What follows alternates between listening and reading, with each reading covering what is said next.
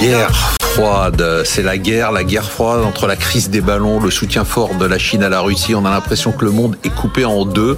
La méfiance entre la Chine et les États-Unis me semble, je me trompe peut-être, être à son comble. Est-ce qu'on a raison de parler de guerre froide? Est-ce que c'est une guerre chaude? Est-ce que c'est pas une guerre du tout?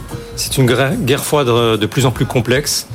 Euh, avec plusieurs points d'entrée, peut-être encore plus complexe que de celle de l'époque euh, ouais. Hein, antérieure. Euh, mais en tout état de cause, on a l'impression d'une fermeture au, au, dialogue et c'est de plus en plus euh, marquant. Euh, les, les, chefs militaires au plus haut niveau entre la Chine et les États-Unis ne se parlent plus.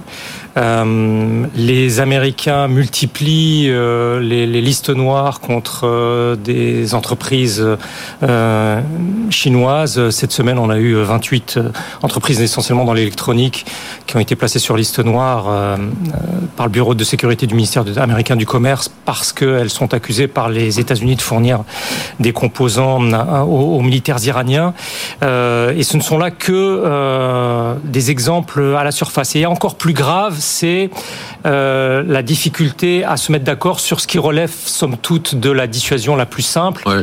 Euh, le Pentagone a laissé filtrer cette semaine que euh, 6 tonnes et demie d'uranium russe ont été importées au mois de décembre par euh, la Chine pour alimenter un réacteur euh, présenté par les États-Unis comme civil militaire euh, capable d'enrichir l'uranium pour faire du plutonium et donc avec l'objectif de multiplier par 4 le nombre d'ogives nucléaires d'ici à 2035.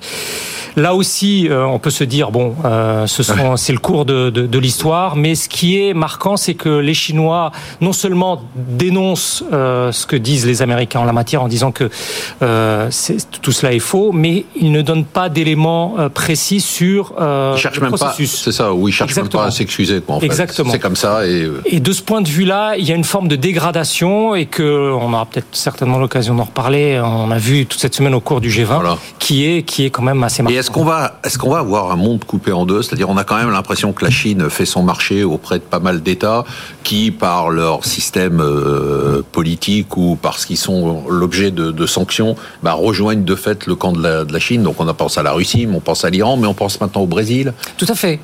Vous faites bien d'évoquer le Brésil. Euh, fin février, il y a eu à Munich euh, la conférence annuelle sur la sécurité, où où le chef de la diplomatie brésilienne, mais il n'était pas le seul. Il y avait ouais. aussi la vice-présidente de la Colombie, la présidente de la Namibie, qui ont dit on en a assez de vous entendre parler que de la guerre en Ukraine. Il y a autre chose qui se passe dans le monde.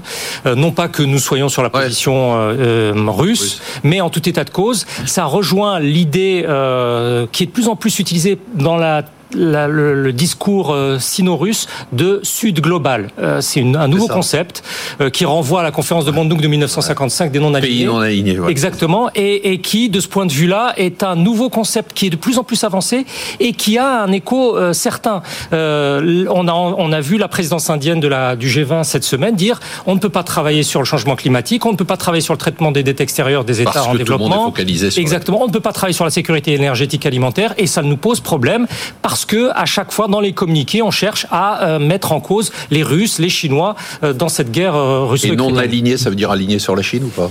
C'est là aussi c'est plus complexe. Autant complexe, on, on, aurait pu penser, ce n'est pas le nom, c'est le refus de s'aligner à 100% sur la ligne occidentale plutôt, et plutôt que d'aller enfin, occidentale. Quand vous dites occidentale, c'est américaine en fait. Oui, euro-américaine ouais. ou disons américaine. Disons et, américaine. et, de ce point de vue-là, de ce point de vue-là, c'est assez, c'est là aussi c'est c'est très, très important.